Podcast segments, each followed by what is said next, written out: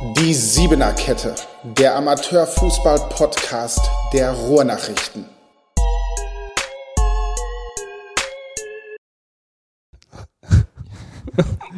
So, und die Aufnahme läuft. Ich weiß nicht, ob ihr es gerade noch gehört habt. Äh, mein lieber Gast Dennis Jelkuwan, den ich, Marvin Hoffmann, hier heute begrüßen kann, hat mir gerade noch in die Aufnahme gequatscht und dabei fröhlich gekichert, denn wir haben uns hier, bevor die Aufnahme gestartet ist, noch mit Komplimenten überhäuft, was für schöne Stimmen wir denn haben, weil wir uns ja hier gegenseitig selber hören. Ich hoffe, Dennis, die Hörer sehen das auch so.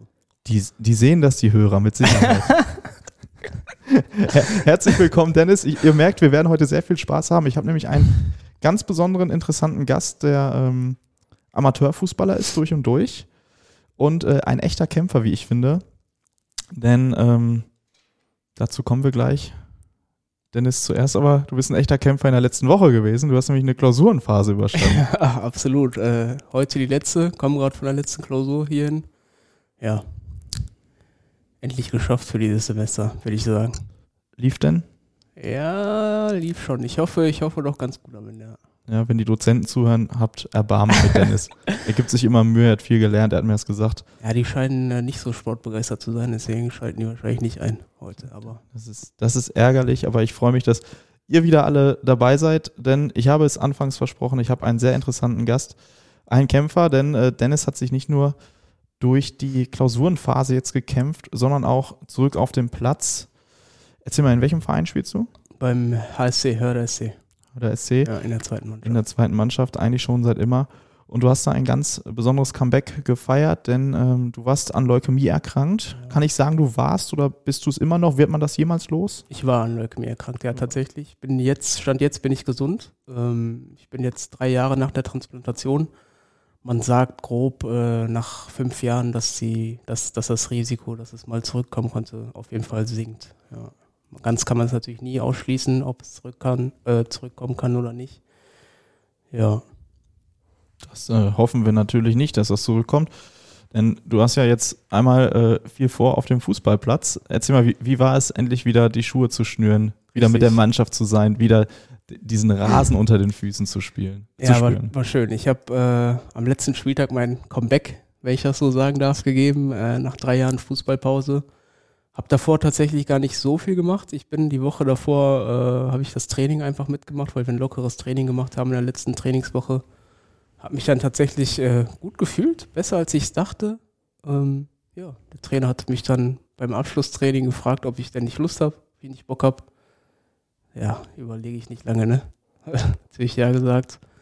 Ähm, wurde dann eingewechselt in der 80. Minute und das war wirklich ein sehr, sehr schönes Gefühl für mich, ja. Wie schwer war es, zurückzukommen? Du hast, wir haben ja, das muss ich auch jetzt sagen, wir haben uns ja schon mal getroffen. Ich habe ja auch deine Geschichte schon ähm, aufgeschrieben. Äh, da warst du auch sehr offen im, im Gespräch mit mir und da hast du auch gesagt, du musstest praktisch lernen zu laufen. Wie, wie schwierig war es für dich, wirklich, bis du wieder diesen ersten Schritt auf dem Platz machen konntest? Ähm, sehr schwierig. Es war ja damals so, dass sich nach der Transplantation äh, äh, leider schwere Komplikationen ergeben haben. Ähm, ich wurde damals ins Koma versetzt für elf Tage und ähm, ja, aus dem Koma zu erwachen und die Zeit danach brauchen wir ja eigentlich nicht drüber sprechen. Ich konnte tatsächlich nicht mal richtig laufen. Ähm, habe mich da zurückgekämpft und ja, in der Zeit schon immer gesagt, dass ich irgendwann gerne wieder Fußball spielen möchte. Primär natürlich gesund werden möchte, aber wenn ich es dann geschafft habe, dann auf jeden Fall irgendwann auf den Platz zurückkehren möchte. Ja. Ich, ich finde es total schwierig, mit dir über dieses Thema zu reden, muss ich offen sagen. Mhm. Ich bin aber sehr froh, dass ich mit dir darüber rede, weil mit dir ist es sehr angenehm, weil du lachst immer sehr viel, du nimmst es sehr locker. Man merkt dir an, dass du einfach glücklich bist, dass es so diese Wendung genommen hat. Ähm, vielleicht magst du uns einmal mitnehmen in, in deine Geschichte, in, in dein Leben.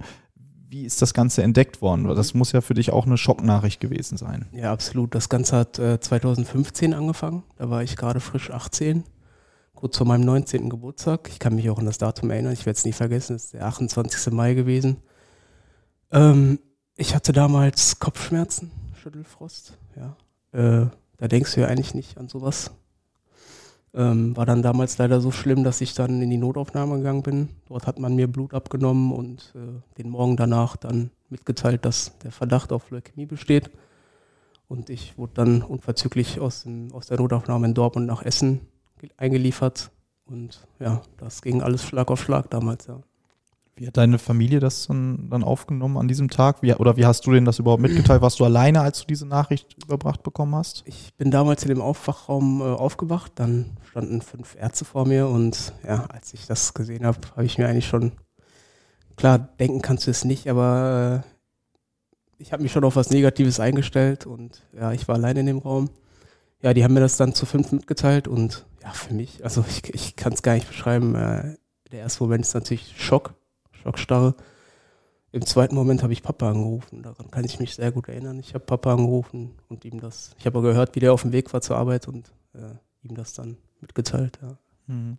Wie ist es dann weitergegangen? Ich meine, mit so einer Nachricht, da ist man erstmal geschockt.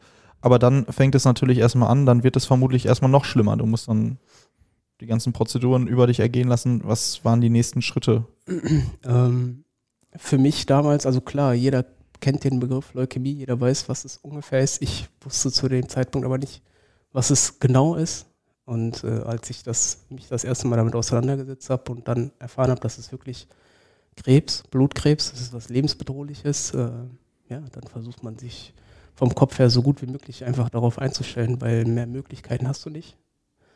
Ähm, ich hatte viele Gespräche mit den Ärzten, ähm, die mich dann darüber informiert haben, wie die Heilungschancen sind und die Chancen sind, generell gesund zu werden und danach gesund zu bleiben, was gemacht werden muss. Und ja, ähm, ab dem Moment war ich bereit dafür zu kämpfen und diesen Weg zu gehen. Mhm. Du hast äh, den Kontakt zur Mannschaft da nie verloren, hast du mir gesagt. Ne? Wie hast du den aufrechterhalten? Ich bin damals frisch aus der A-Jugend gekommen. Ähm, die Zeit, wo ich erkrankt wurde, habe ich meine ersten Spiele gemacht in der zweiten Mannschaft tatsächlich, ja. Ähm, ja, der Kontakt zur zweiten Mannschaft vom HSC war immer da, ja, durch die Trainer, über die Spieler. Ähm, die Mannschaft hat sich ja jetzt auch personell entwickelt, aber ähm, ich weiß nicht, wie ich sagen soll, aber ich hatte immer dieses besondere Standing und die Jungs wussten es und äh, ich habe mich immer super wohl gefühlt und ja, wir haben über die Jahre immer, immer wieder Kontakt gehalten. Ja. Und ich war auch immer in der Mannschaftsgruppe. Also es gab keine Zeit, wo ich nicht in der Mannschaftsgruppe äh, drin war oder nicht an, an, den Sachen beteiligt war. Ja, und so hat sich das halt ergeben. Mhm. Neben der Mannschaft ähm, habe ich gemerkt, ist auch dein Vater eine sehr wichtige Person für dich, dein Papa. Fußballerisch hat er dich gefördert, ja. Ähm, aber auch menschlich natürlich war er immer für dich da. Was bedeutet er dir? Wie hat er dich aufgefangen, wenn er der erste Mensch auch war, den, den du angerufen hast, nachdem du diese Schockdiagnose erhalten hast? Äh, absolut, ja. Papa in der Hinsicht ähm, kann ich auch mal eine kleine Anekdote erzählen. In der ersten Zeit im Krankenhaus war Papa äh, bei mir im Zimmer und hat auch die erste Woche komplett im Zimmer übernachtet, was eigentlich so nicht erlaubt ist, aber ähm, ich brauchte das zu der Zeit einfach. Also man muss sich einen, 80, ah, einen 18-jährigen Jungen vorstellen und äh, wer kann da besser helfen als die Eltern? Ne? Ich will jetzt äh, Mama jetzt nicht ausschließen, ne, weil wir jetzt über Papa reden, aber ähm, das, was meine Eltern mir zu der Zeit gegeben haben, das war auch äh, ein großer Teil dafür, dass ich das bis hierhin geschafft habe. Ja. Ja, ganz liebe Grüße natürlich jetzt auch an Mama Dennis. Die hören sich das bestimmt an. Das will ich doch hoffen. ähm, er hat dich aber auch nicht nur in dieser Zeit begleitet, sondern jetzt machen wir einmal einen Sprung zu deinen Anfängen auf dem Sportplatz. Ähm, vielleicht jetzt gerade nochmal ein schöner Break, weil das ist dann mit Sicherheit eine glücklichere Zeit. Ich versuche es immer jetzt ein bisschen zu mischen mit deiner Krankheit und dein, deinem sportlichen Werdegang. Ähm, wie, wie war das? Wie hast du angefangen? Wie hast du zum Fußball gefunden? Ja, Papa hat mir, glaube ich, nach der Geburt schon äh, einen Ball zugeworfen oder äh, ja, ich hatte, ich habe auch viele Kinderfotos von mir gesehen. Ich hatte schon ganz früh einen Ball am Fuß und mit vier Jahren hat mich Papa dann angemeldet beim HSC. Ja, und so hat das alles seinen Lauf genommen. Ja. Seitdem spiele ich Fußball. Hast du noch, noch mal kurz gewechselt, ne? Einen Ausflug hast du gemacht vom Hörder SC? Wohin? Einen Ausflug habe ich zum äh, Homburg SV gemacht damals, äh, wo ich noch ein bisschen mehr von mir selbst erhofft hatte. Aber ja, ein Jahr hat es gut funktioniert, die nächsten zwei Jahre darauf dann leider nicht mehr. Und dann bin ich zurück zum HSC. Ja.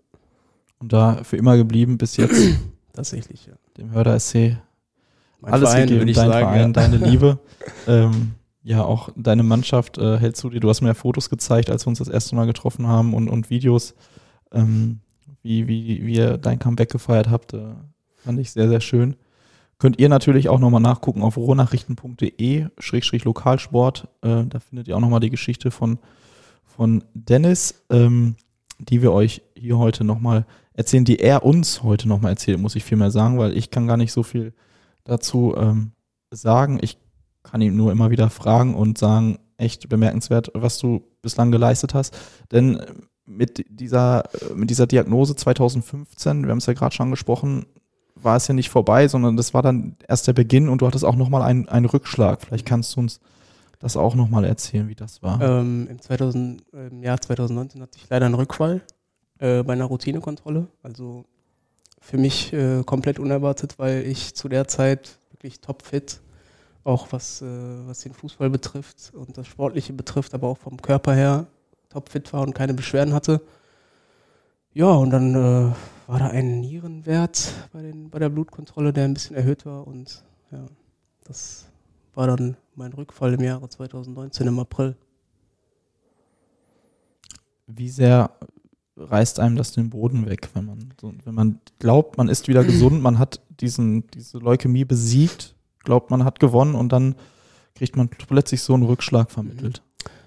Ähm, ich habe ja damals, nachdem ich gesund wurde, äh, tatsächlich nie so in Gedanken damit abgeschlossen, weil ähm, man hat die Leute kennengelernt, die auch dort waren und deren Geschichten kennengelernt und es gab natürlich auch Fälle, wo so eine Erkrankung dann nicht nach drei Jahren, aber auch schon nach einem Jahr äh, zurückkam. Damit beschäftigt man sich. Das äh, war bei mir immer so. Ähm, der Rückfall war für mich aber tatsächlich schlimmer als die erste Erkrankung, weil ich einfach nicht damit gerechnet habe. Also, weil ich, wie gesagt, körperlich fit war. Ähm, das war für mich ein, ein herber Schlag, noch ein schwerer Schlag als die erste Erkrankung und auch sehr viel schwerer damit klarzukommen. Wie hast du es geschafft, damit klarzukommen? Ja, ich kann, kann, mich nur wiederholen. Ähm, Eltern, Familie, Freunde, also sehr, sehr viel Zuspruch. Ähm, wir sind damals äh, auch, äh, haben uns dazu entschlossen, das publik zu machen, weil ich eine Spende brauchte.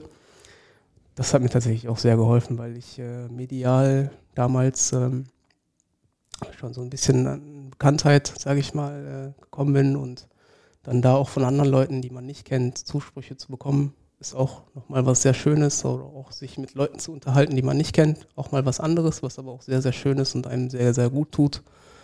Und ähm, ja, auch die Zeit bin ich dann. Bin ja. ich dann ich glaube, wir können diesen Podcast auch ruhig äh, für Werbezwecke nutzen, gerade für so ein Thema. Auf jeden Fall, für die DKMS genau. sehr, sehr gerne, dass sich so viele Menschen wie möglich weiterhin typisieren lassen, weil ähm, es kann halt jeden treffen. Ne? Und äh, wenn man mal in so einer Situation steckt, dann dann merkt man das halt erst und wenn man sich damit nicht beschäftigt, dann eher nicht. Ich kenne es von mir selber. Ähm, aber es ist tatsächlich sehr, sehr wichtig und äh, ich und andere rufen da immer noch zu auf. Ja, also, liebe Zuhörer, es ist wirklich äh, kein Akt. Ich habe es auch schon gemacht. Ich glaube, die DKMS wirbt auch mit äh, Stäbchen rein Spender sein und das ist wirklich auch schon alles. Ne? Es ja. ist, man kann sich da im Internet, könnt ihr euch informieren, äh, googelt einfach mal nach DKMS da könnt ihr euch dann für so ein äh, Registrierungskit, könnt ihr euch da besorgen, bekommt ihr nach Hause geschickt. Ist überhaupt äh, kein Problem. Und äh, wenn ihr Spender seid, dann helft ihr vielleicht so tollen und netten Menschen wie äh, dem Dennis, der jetzt hier mir gegenüber sitzt. Ähm, und jetzt grinst er wieder so nett. ähm, du bist auch ein angenehmer Interviewpartner, das muss ich auch Dankeschön, sagen. Dankeschön, Dankeschön. Ihr merkt hier sehr viel Liebe in diesem Raum. Das ist, äh, das ist immer schön, wenn man solche Leute im Gespräch hat. Aber äh, kommen wir zurück Stäbchen rein, kennen die Leute jetzt sowieso. Also werdet Spender, ihr kennt es nämlich alle auch von den äh, Corona-Tests. Wir kennen alle das auch im Moment, äh, leider jetzt auch schon seit ein paar Jahren. Wie schwer war denn vielleicht auch für dich dann jetzt mit Aufkommen der Pandemie? Du warst dann Risikogruppe, als es noch keinen Impfstoff gab. Äh, wie schwer war es für dich dann auch, ja, weiterhin am öffentlichen Leben teilzuhaben? Äh, super schwierig, weil ähm, Wann kam die Corona-Pandemie? Im Wechsel zu 2020 ja. ungefähr. Da war ich ja gerade mal äh, drei Monate aus dem Koma erwacht. Und ähm, wenn du dann da rauskommst und denkst, okay, jetzt kann es wieder losgehen und äh, jetzt fängt das Leben wieder an und dann kommt äh, der nächste Schlag mit Corona, war für mich natürlich super schwer. Also ich war die erste Zeit tatsächlich nur zu Hause. Ich habe äh, Freunden, Familien äh, sehr, sehr viel eingeredet, dass sie auf sich aufpassen sollen und äh, sich schützen sollen, wenn sie rausgehen. Kontakte vermieden natürlich, auch zu meiner Freundin zu der Zeit war schwierig, aber wir haben tatsächlich sechs Wochen nur per FaceTime Kontakt gehalten. Ähm, ja, die erste Zeit äh, war sehr, sehr schwierig für mich, ja. Äh, wie bist du mit Menschen gegangen, die vielleicht nicht so rücksichtsvoll waren? Ich meine, hatten wir wahrscheinlich jeder im Umfeld. sind da auch Freundschaften zerbrochen, Kontakte? Ähm, ja, leider durch verschiedene Ansichten. Ähm, nicht ganz abgebrochen, aber man hat sich so ein bisschen distanziert, vielleicht würde ich jetzt sagen, weil ähm, ja, ich, ich kann das halt, wenn ich den Gedankengang, den diese Menschen haben, dann einfach nicht befürworten, vor allem mit dem, was ich durchgemacht habe. Und diese Menschen wissen ja das, was ich durchgemacht habe und sollten sich ja darüber eigentlich äh, im Klaren sein. Und ja, das war zu der Zeit für mich auch sehr, sehr schwierig von Leuten, wo ich es auch vielleicht nicht erwartet hätte, aber ähm, ja, für mich meine Gesundheit äh, damals schon natürlich an erster Stelle und ja, da war ich dann auch rigoros. Mhm. Ja. Als, wenn wir jetzt bei der Corona-Pandemie und damit auch den Lockdowns bleiben, hat es das vielleicht für dich mit dem Fußball auch einfacher gemacht, weil du gesehen hast, hey, die anderen können jetzt auch nicht äh, raus auf den Platz, die können auch keinen Fußball spielen, das heißt, ich verpasse gerade nichts? Nein, nicht wirklich. Also ich wusste, dass ich die ersten zwei Jahre sowieso nicht einsteigen kann, ähm, weil ich noch sehr, sehr viele Tabletten genommen habe, teilweise am Tag bis zu 30 Tabletten.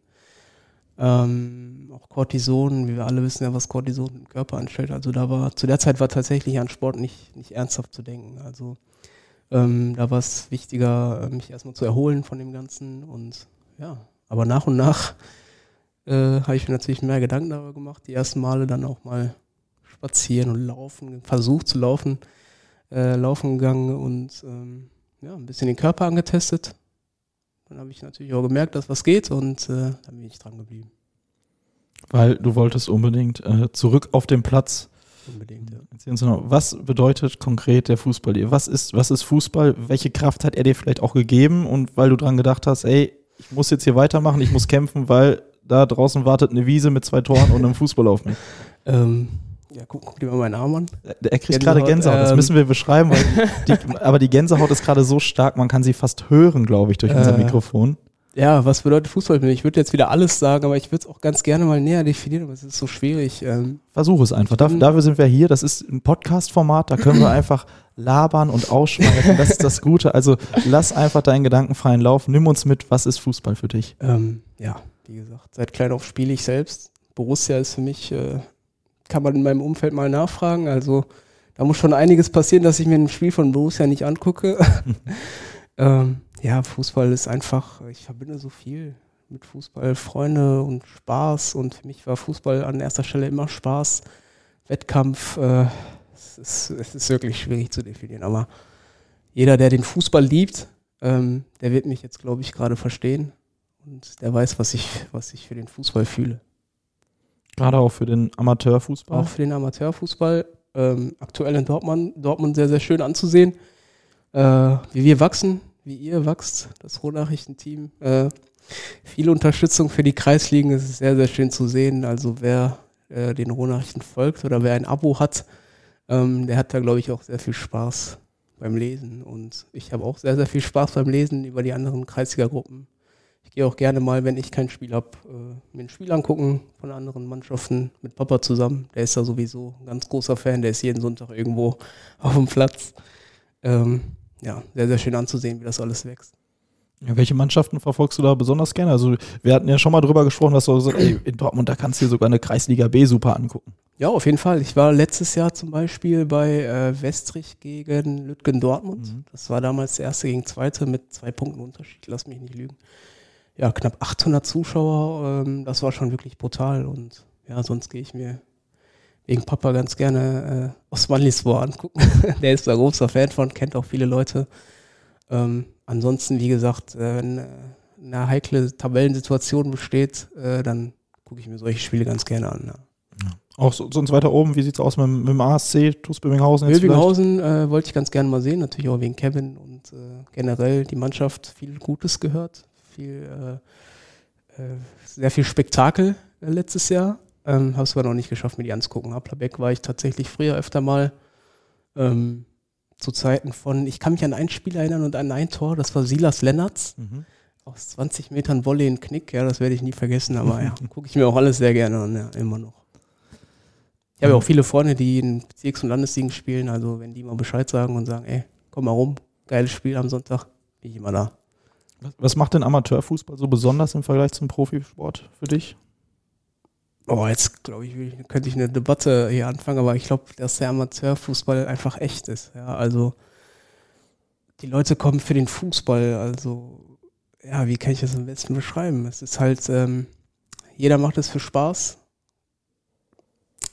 In der Kreisliga B gibt es natürlich auch viele Mannschaften, wo auf, äh, sag ich mal, Bezahlung verzichtet wird und äh, daran merkt man einfach, dass viele Menschen den Fußball als Hobby haben und äh, das ist halt das, was in der, in der Kreisliga und in den Amateurligen den Fußball ausmacht, würde ich jetzt so sagen. Mhm. Das ist vielleicht dann nochmal ja, ist intensiver, wie die, wie die Leute dann den Fußball erleben. Ne? Richtig, ja, natürlich. Man ist ja fast schon mittendrin, statt nur dabei. Und ja, hast du recht. Kommen wir zurück zu deinem Fußballerlebnis jetzt nochmal. Wir haben es eingangs beschrieben, dein großes Comeback. Du hast darauf hingearbeitet. Erzähl mir uns nochmal bitte, wie hast du dich auf dein, dein erstes Spiel vorbereitet? Du sagst eigentlich gar nicht du wurdest kalt reingeschmissen, aber irgendwie hast du ja doch ein bisschen was gemacht. Und ich weiß, du machst ja jetzt auch ganz schön viel. Ja, ähm, ja, ich war zwar leider nicht immer regelmäßig, aber ich war schon die Zeit davor öfter mal im Fitnessstudio, einfach äh, an, um an der Kraft zu arbeiten, an der Grundausdauer. Und äh, ja, wie gesagt, ich habe zu der Zeit, ich wäre natürlich auch äh, vorher ins Training eingestiegen. Ich habe es mir aber einfach nicht zugetraut, um ehrlich zu sein. Aber ähm, ja, als ich dann eingestiegen bin, die letzte Woche war natürlich so ein bisschen, äh, ne, nicht mehr so viel, ging um nichts mehr. Wir haben ein bisschen Zöckchen gemacht und ja, dort habe ich halt, wie gesagt, ich habe gemerkt, dass ich äh, doch fitter bin, als ich dachte. Und ja, wahrscheinlich hat natürlich auch das Fitnessstudio ein bisschen die Monate davor nachgeholfen, ne, ähm, was die Kraft betrifft, aber da fehlt natürlich noch einiges. Aber ich habe mich, äh, ich will mich natürlich noch weiter äh, vorbereiten. Ähm, jetzt auf die kommende Saison. Ich bin aktuell viel am machen. Wie gesagt, ich bin äh, jetzt, was haben wir heute, Donnerstag? Ich bin am Dienstag vor zwei Tagen ins Mannschaftstraining wieder eingestiegen. Musste vorher leider pausieren wegen äh, Covid. Leider, leider. Ich hatte mir sehr, sehr viel vorgenommen nach dem Saisonspiel, nach dem letzten Saisonspiel. Hat leider nicht funktioniert. Aber ich glaube, jetzt kann mich nichts mehr stoppen. Gar nichts kann ja, nicht mehr ich stoppen. Ich ich kann jetzt tatsächlich gar nichts mehr stoppen. Also, nee. Wenn ich, ich jetzt so nachdenke, nee, mich kann nichts mehr stoppen. Das ist das wunderschönste Schlusswort, glaube ich, dass dich nichts mehr stoppen kann. Ich hoffe es jedenfalls und ich drücke dir die Daumen, weil dein Weg äh, zurück auf den Platz wirklich total besonders ist. Und ähm, vielen Dank, dass du diese deine Geschichte mit uns hier geteilt hast. Ja, danke auch, dass ich hier sein durfte. Mit dir quatschen konnte immer schön. Letztes Mal auch schon. Und ja, ich hoffe, ihr hattet Spaß. Hört euch das gerne an.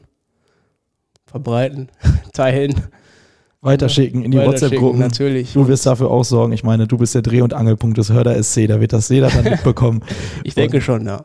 Ich äh, bedanke mich nochmal recht herzlich auch bei euch, äh, liebe Zuhörer, und hoffe, dass ihr dann auch beim nächsten Mal wieder einschaltet, wenn es heißt Siebener Kette der RN Podcast mit nur noch zwei Mann. Schönen Tag noch, bis zum nächsten ciao, Mal. Ciao, ciao.